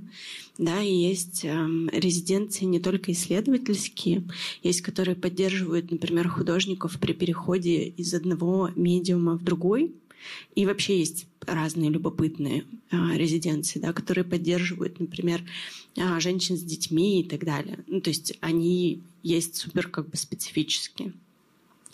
И, ну, как бы и какой-то ступенькой к признанию того, что ты художник, это то, только по тому признаку, был ты в резиденции и знаешь, что это такое или нет, это, ну, как бы странно, и мне кажется, что это уже, слава богу, уходит. Да, и я, ну, во всяком случае, хочется верить, что это уходит, потому что, а, несмотря на то, что и мы делали, да, с коллегами в Екатеринбурге э, разные про- программы арт-резиденции, и я была как художник в арт-резиденциях, э, но это как бы не это не какое-то заявление того, что я был в резиденции, значит, я работал и могу вот эту экспертность наконец-то в себе осознать. Хотя я понимаю, как бы, почему создается такое впечатление иногда. А, вот. И хотела еще, э, да, это не вопрос, скорее комментарий, но, может быть, э, будет какой-то ответный у вас. И про Гранильщикова у меня любопытное наблюдение, немного созвучное с вашим, потому что а, так случилось, что я посмотрела позже выставку, чем мои ближайшие коллеги, и слышала, рас, э, в общем, про этот перформанс в пересказе. Да? Ну, то есть мы обсуждали, какие там работы есть, и я слышала, что есть видео, где художник э, бьет э, сервис своей семьи. И я подумала, боже, это точно искусство, которое мне нравится, нужно как бы пойти и посмотреть, потому что это невероятно трогательный и щемящий акт, когда а, посуда, из которой ела несколько поколений твоей семьи, вдруг разбивается. Я думаю, боже, нужно срочно пойти и посмотреть, что Гранильщиков там снял. И э, мне просто кажется, что форма какая-то неточная, потому что я пришла и думаю, ну, ну нет, конечно же, это не сервис его семьи сто процентов, ну не верю, ну как бы все не так. То есть все понятно в текстом, да, в пересказом. И, и даже запускает те ну, эмоции и размышления, которые должен запускать. Но когда смотришь э, форму, как это сделано, э, как будто бы отзывается гораздо меньше. Вот. Спасибо большое за лекцию. Спасибо вам. Э, значит, ну, насчет резиденции, там э, я не считала, что все резиденции одинаковые. Я говорила, что это некий формат, что художники, они как бы немножко выстраиваются в очередь, и у нас есть вот эта позиция э, как бы художественного образования или его вида, но то, что вы сказали, что пройдя резиденцию, художник совершенно не становится экспертом, так, может быть, это плохо как раз. В этом-то и моя как раз претензия к ним – что резиденция – это некая среда, где ты должен общаться и как бы находиться внутри. Ну, как и было, что, например, ну вот там, грубо говоря, Олег Кулик открыл резиденцию. Ну, вот ты туда пошел. Ты будешь личным другом Олега Кулика. Это тебя повышает в этой, там, грубо говоря, среде там, актуального искусства. Но ты не будешь от этого более интересным художником, точно. Даже, может быть, это помешает. А, пускай эта резиденция, наоборот, повышает тебя как эксперта. Пускай человек в резиденции, он сделал сервис, ну, этот сервис пошел в производство, ну, сейчас сервис упоминался. Это будет очень странный, но он на каком-нибудь фарфоровом заводе там крупном в городе. И вдруг это художественное произведение. Почему нет? Кроме шуток, у нас прям такая резиденция есть, да. и это какой-то сюр. Прямо да. она, да, скоро будет на фарфоровом заводе. Это я вообще не знала. да. Да, ничего и, себе. И, и они примерно так и предлагают поступить. Ну, это гениально, по-моему, это так и нужно делать. Это абсолютно обновляет вообще, это очень хорошее. Но они надеются, что это обновит, ну, завод. Ну, во-первых, да, это так и был 20-й год, начнем с этого. Вот. С другой стороны, это просто вызов такой для художников, очень яркий. Нужно понимать, как материал, как это керамика. Сейчас же много керамистов. И квалифицированных. Я просто про резидент еще хотела добавить, что да, это как бы формат, но эм, он не всегда призван э, повысить экспертность. Я Может понимаю. быть, это плохо. Я просто не, я говорю, как ее развивать, как этот формат развивать. Вот пока mm-hmm. этого нет на базовом mm-hmm. уровне, ты туда попадаешь, конечно, ты в любой галерее скажешь, я был в такой резиденции, тебе, это тебе строка в портфолио, это mm-hmm. точно так, ну в смысле это это безусловно, ну в смысле, но просто ну, это всего лишь, это как э, художественное образование. Что стоит за этими словами? Что стоит за словами школы Родченко? Ну, ничего не стоит особо, на самом деле. Ну, в общем, короче... Но вы считаете, что одна из возможностей развития этого формата — это как раз э, возможность помочь художнику э, повышать экспертность? Да, да, да, именно так. Потому что это специалитет. Специалитет – это и есть база, на которой художник может стоять, так же, как и любой искусствовед и любой музейщик. Это очень ресурс большой. И почему бы не э, дать ему реальные возможности, этому художнику в этой резиденции? Это очень интересное, может быть, направление. В принципе, ну, я думаю, на Западе есть такие тоже, но они просто не, это не правило. Да, но... есть, эм, есть вообще резиденции, которые ну, ограничены, например, не временным промежутком, потому что э, российские арт-резиденции, они, э, как правило, э, короткие к сожалению, и это из-за, ну, связано тоже с их ресурсным обеспечением как формата. И они от двух недель, ну, в среднем, до двух месяцев. И э, в среднем они вот как бы 2-4 недели. Это вот большинство из а, там 40 постоянно работающих. Но это любопытное наблюдение. Я тоже, может быть, с коллегами об этом э, как-то поговорю. Да, есть действительно не очень много также западных и, и, и восточных, кстати, в Китае тоже резиденций, которые иначе устроены. Они вообще не говорят о том, сколько ты должен там находиться. А, например, есть а, резиденции, которые поддерживают какой-то проект. Да. Да? Они считают, что этот проект ценен и нужно его поддерживать. И вот одна из довольно старых а, резиденций США, мы как бы сначала шутили и говорили, ну, проект это классно, но сколько они могут длиться? И коллеги нам а, сказали, что ну, самая длинная у нас была 12 лет. И мы такие, ну, все, у нас больше вопросов нет по этому поводу. Вот. Да, интересно. Да. Ну, а насчет э, этой, этого перформанса с посудой, с сервизом, э, понимаете, в 90-е была такая э, интернациональная норма с этой сверх, сверхэмоцией, с агрессией, которая как бы агрессия, ну, хорошо, Ларс фон Триер, танцующая в темноте, например. Но это тот случай, где как бы что важнее – художественная задача или вот это ужасы на пене, да, что называется. Ну, то есть как бы цирковой эффект некий, эффект просто слезы как бы из, из этого зрителя. Или какая-то сложная такая вот сложная художественная проблема, которая стоит. И понятно, что я не противопоставляю, должно быть и то, и другое, но просто усталость есть от этого, как бы, от этой агрессии, которая, ну, как база, она просто была в моде, просто вот и все. А что за ней? А, Все-таки есть вопросы посложнее. Э, почему не, зачем он бьет этот сервис? Есть причина для этого. В тексте нету этого. В тексте, текст очень обтекаемый, как раз вот такой кураторский, что называется, текст, очень образцовый, галерейный текст. Э, вот. Почему бы не обсудить это? Почему бы не обсудить насилие над детьми 90-х? Вот это. Почему, если хочется это обсудить, этот сервис напоминает об этом, например, или это разруха, в которой мы жили, или это опасная как бы, ситуация для ребенка. Это есть в других проектах. Но он эм, дистанцируется э, от этого, дистанцируется в манере, которая была нормой. Э, это узнаваемый формат, как я говорила. Просто он устарел. Вот. Так это ничего личного. Здрасте, Надя. А, спасибо за лекцию, несмотря на то, что я опоздала. А, у меня скорее даже не вопрос, а какой-то фиксирующий комментарий, не знаю. Я, кстати, человек, который работает э, в музее, где хранитель не имеет права что-то показывать. Mm-hmm. Вот моя коллега подтвердит, здесь она сидит рядом.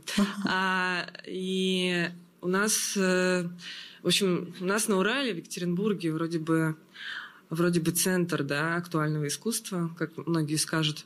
А мне кажется, есть проблема с критикой, и тем более с острой критикой. И вот как бы в галактике там какие, какие, в общем, какие есть э, какие-то кейсы, как сейчас э, нормативно говорить, э, для критики. Потому что у нас большинство как бы наверное, людей, которые ведут паблики, занимаются скорее культурным обзором. И написать туда комментарий какой-то, это как бы быть даже не острый критика эссе, а просто какой-то взвинчен, наверное, взвинченной э, наблюдательницей, вот, и на это как бы никакой дискуссии не последует. Ну, то есть вот у меня, наверное, такой какой-то кривой, кривой вопрос-комментарий. Вот что вы думаете о галактике и критике? Вот, спасибо. Я исходила из того, ну, как сама как критик, поскольку я была критиком в этих нулевых тоже, как я говорила, вот я я, абсолютно ни, никакого диалога в этом не было, э, но я считала нужным фиксировать то, что я замечаю. И сейчас, спустя много лет, э, и книги, которые я тогда выпускала, и статьи, которые я тогда писала, их стали читать.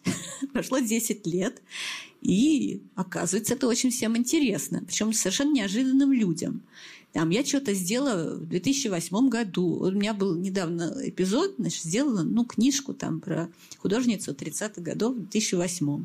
Меня пригласили на телеканал «Культура» про эту художницу. Ни, ни до, ни после. Почему? Что случилось? Что случилось? Ну вот просто. Это как бы вопрос времени.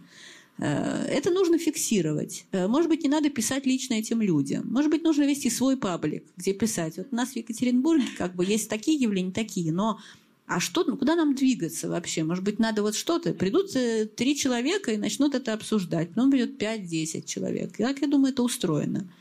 Не обязательно на чужой территории просто это делать, потому что это воспринимается болезненно, у всех людей очень мало сил и из последних сил что-то кто-то предлагает. Но а как создаются новые вот эти вот кружки? Так и создаются. Ну, там, сначала это выглядит как борьба, потом выглядит, что нет, оказывается, просто люди хотят что-то свое сформулировать, но не очень знают как, поэтому они описывают, ну, допустим, чужие какие-то стратегии, а потом выясняется, что они так очень интересно это развивают, ну, в общем, профессиональная какая-то дискуссия. Так что я думаю, что если галактика, ну, просто там, там не так же, эта черная дыра недостаточно черная. Как бы, э, это мы к этому привыкли. Или там эта планета недостаточно планетарна. Но я думаю, что э, ну, критика – это, во-первых, описание этой формы. наша галактика, она состоит, на самом деле в ней доминируют все-таки вот эти звезды сверхновые. А планет не так много. И вот давайте задумаемся, почему это так. Ну, например, что-то такое, я так думаю.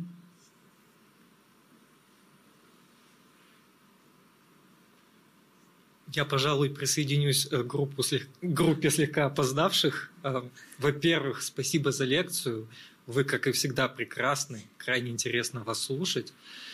И у меня, пожалуй, вопрос из серии «Супер тупой», но все-таки э, вы говорили, что художник э, в этом процессе одно из низших звеньев, и где-то сверху куратор и издатель, там шеф-редактор, и все эти другие Медиа, прелести. Медиа-менеджер. Да, да, да. Но бывают же такие ситуации, когда ну, все-таки художник и вот этот вот куратор-издатель, э, они на одной волне, на одном настроении. И э, вот эта вот не кондовая ситуация, не э, какая-то затхло-советская в этом отрицательном смысле, насколько вообще это возможно для нынешнего художественного издательского процесса, или все-таки мы остаемся в этих реалиях, когда э, художник это где-то внизи такой раб, которого хлещет э, хлыстом э, куратор э, или издатель. Ну, спасибо за вопрос, спасибо за теплые слова. В общем, я думаю, что, э, ну, во-первых, я описывала все-таки несовременность. Я не считаю, что художник должен быть внизу. Это абсолютно неадекватная ситуация. Вся история искусства подтверждает, что это вообще ни разу не так. даже если художника никто при жизни не знал, как какого-нибудь Кавку, все равно это все займет все место, которое может занять. Если это реальное искусство и реальные как бы мысли и так далее. Поэтому это не так. Значит, но это было так. То есть вообще была искаженная довольно тяжелая вот эта вот политика в области искусства. Почему она была такой, надо изучать и писать об этом. Значит, но э, насчет затхла советского вот этого, э, значит, э, я вспомнила сразу историю. У меня был такой знакомый художник э, ленинградский, значит, э, Рюрик Борисович Попов. Он был гравер, и также он собирал солдатиков. Значит, у него была большая коллекция значит, оловянных солдатиков э, э, старинных, царских, которые он еще и сам делал, потому что его отец делал солдатиков для него, его сестры, и, значит, у него был город солдатиков с домами, с всякими персонажами и прочее. Вот он это все. И он написал книгу «История моих солдатиков» про свою семью и про эту коллекцию, очень странную, необычную. Он один жил и вот играл в них иногда с некоторыми э, специалистами по XVIII веку там, и так далее, XIX. И, значит, э, эта книга была им полностью смакетирована вручную, как в 1975 году. Он все нарисовал от руки карандашом, написал шрифты, и он ее принес в издательство. И в издательстве сидел мужчина э, лет 50, который все делал в цифре. И он выкинул его макет и все замакетировал сам. Потому что, ну, просто в компьютере же ну и типа, и он мне со слезами, этот художник, говорил, ну он же не знает, он неграмотный, он не понимает, как вот лист, как белое пространство, вот это все. Ну и типа вопрос, советское затхлое сотрудничество художника и редактора, и вот этого макетчика, и книжного специалиста. Может, оно не такое уж и затхлое? Тут вопрос такой, что типа новое, но это как с этими турникетами. То есть, ну типа, ну раз компьютер – но есть же еще что-то более сложное. Авторский язык, диалог какой-то этих специалистов, его как инженера и этого как художника. Это должно быть но это и восстанавливается. Сейчас это все все-таки делается уже. А мы же уже не в 90-х, и не то есть, вернее, не в нулевых и не в десятых уже. Вот сейчас уже, э, во-первых, очень много миллениалов, которые работали на этих низших должностях верстальщиков и всяких, значит, этих э, книжных э, там оформителей, они уже стали ультраспециалистами, вообще говоря, и крупными дизайнерами. И очень скоро возглавят всякие кафедры, и все будет нормально. Вот но это изменится. Вот. Но я думаю, что я думаю, что должен, должен быть всесторонний диалог с разных специалистов, и этот специалитет должен углубляться все время. Такое вот э, мое чаяние, такое мое предложение для следующей эпохи. Вот. И также это касается и музея тоже, безусловно. Конечно, только в микрофон. Но а вы сначала... Да, ладно. Нет, нет, в микрофон, в микрофон, в микрофон. А то у вас не будет потом там запись, вдруг она, если будет где-то. А, как сказать, про затхлую совковость. Это как раз она. Ага. А, значит, разговор... Я, я в целом не против критики советского, но я просто имею в виду, что конкретно в таких да. ситуациях, да. Вот на протяжении моей да, жизни, там, профессиональной жизни, mm-hmm. разговор и вербализация темы карьеры как не вертикального поступательного движения начался, ну, лет 10 назад, скажем так. Поправьте меня, если я ошибаюсь. Mm-hmm. Когда мы были там маленькими, юными, слово карьера и рост профессионализма – это вертикальное поступательное движение, когда ты от профессионала там вот, вот чего-то там постепенно до более-более менеджерской должности ты дорастаешь, ты вроде как становишься более профессиональным, вроде как твоя работа выше оценивается, и вроде как ты делаешь в этом карьеру, но фактически ты той деятельностью уже не занимаешься. Разговор о том, что у тебя карьера, но она горизонтальная, что ты действительно становишься более профессиональным профессионалом именно своего дела, более уважаемым, более оплачиваемым, востребованным – ну вот этот разговор начался совсем недавно, я бы сказала. Угу. Да, там еще такой момент был, что ведь э, все время ведь у нас нет такой карьеры, какая, какая была в 62 году и даже в 88 году, потому что нет этих вакансий. Э, и нет ситуации, например, мы закончили вуз, и нас куда-то распределили, и у нас нет пенсий. Ничего у нас нет. Типа мы вообще не жители этого все, нам не дают квартиру, мы никакие не очередники. Ну, то есть нет вот этого всего этой. Это была наоборот э, ситуация, что а почему ты до сих пор не вот то, что вот у бабушки вот было в твоем возрасте, а ты вот не это. Ну, потому что это социально невозможно. Невозможно быть старшим инженером, иметь троих детей, там, и еще иметь там квартиру, которую выдало государство. Это было, действительно, такие вещи делались, но в наше время их не делали. И поэтому простой ответ – либо одно, либо другое. Все. И типа, а если у тебя и то, и другое, и третье, тогда у тебя депрессия, нервный срыв, и ты, ну, есть такие, конечно, люди, но, в принципе, я считаю, в нашем как раз поколении, в принципе, это единицы. И у них точно нету чего-то одного из этого обязательно. То есть, ну, тогда этот человек будет снимать квартиру, например. Ну, в общем, да. А, у меня вопрос вот относительно той триады музея критика и художника, и какое место, как вы думаете, занимает зритель, который ходит в музей, читает тексты и видит искусство художника? Да, да, это интересный вопрос, действительно, как бы зрителя там нет, потому что это сугубо внутренняя ситуация. Я бы назвала позицию зрителя замешательством, потому что он чувствует, что он находится в центре атаки какой-то все время. И его все пытаются перетянуть на свою сторону. Это было мои ощущения, когда я вот, учась в университете, читала журнал «Афиша». Я ощущала огромное недовольство, скепсис, заряженные эмоции этих людей, вот кто писал там тексты, ну, например, по советские выставки. Ну, ну, в смысле, не советские, а выставки мастеров каких-то, допустим, которых я по своему специалитету, значит, изучала. Какой-то, ну вот, эм, это там, этот, э, он думает, что он авангард, но он не авангард. Ну вот это – и ты думаешь, а из какой позиции ты пишешь? Типа, ты конкурируешь с этим художником, ты ему что-то доказываешь, он уже умер. Э, ты, э, типа, хочешь объяснить другим, что ты умнее, чем, ну, допустим, куратор этой выставки. Это конкуренция музея и журнала, точно. Она была, она как бы немножко в воздухе была разлита. Ну, это один из примеров. Вот. Но много такого было, и как бы... Э, и, и дальше еще второй был вопрос, а почему Почему так мало информации? Второй был. Почему вы все участники этого треугольника давали так мало информации зрителю? И даже сакраментальные обсуждения, например, у нас были искусствоведы и музей. Э, значит, вот постоянные экспозиции больших музеев. А давайте текстов сделаем двое больше на стенах. Ну и, конечно, никаких, э, никакого разговора. Это, и я помню эти, эту фразу. Музей – это не библиотека. Музей – это не библиотека. А почему бы нам не дать исторический контекст, вот что-то, о судьбе этих людей?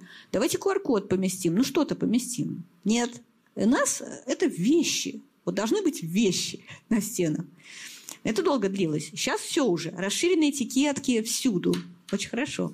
Пускай делают.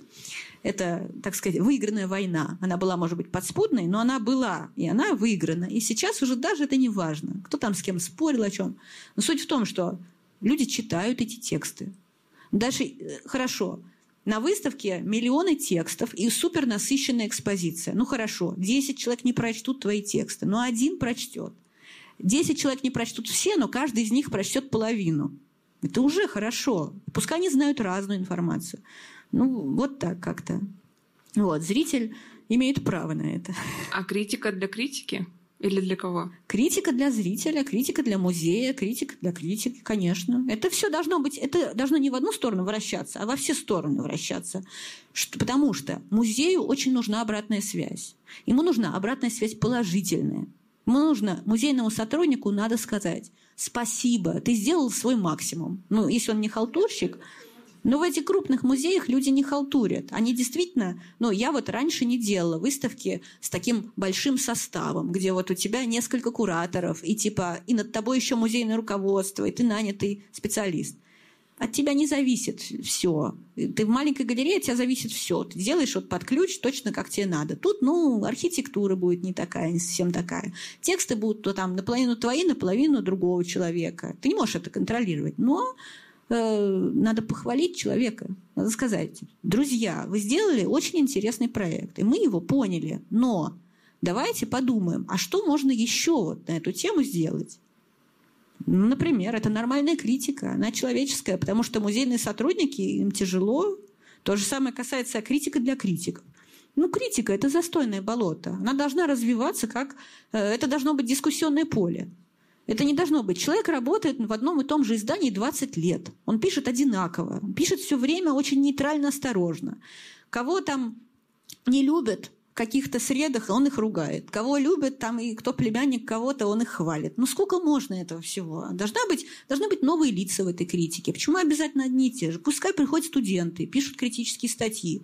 Пускай они пишут их в виде каких-то отчетных эссе, там, не знаю, образования. Ну, в общем, и да, и сама критика будет развиваться, и музеи, и искусствоведы будут развиваться. Все. Ну, так я думаю, по крайней мере.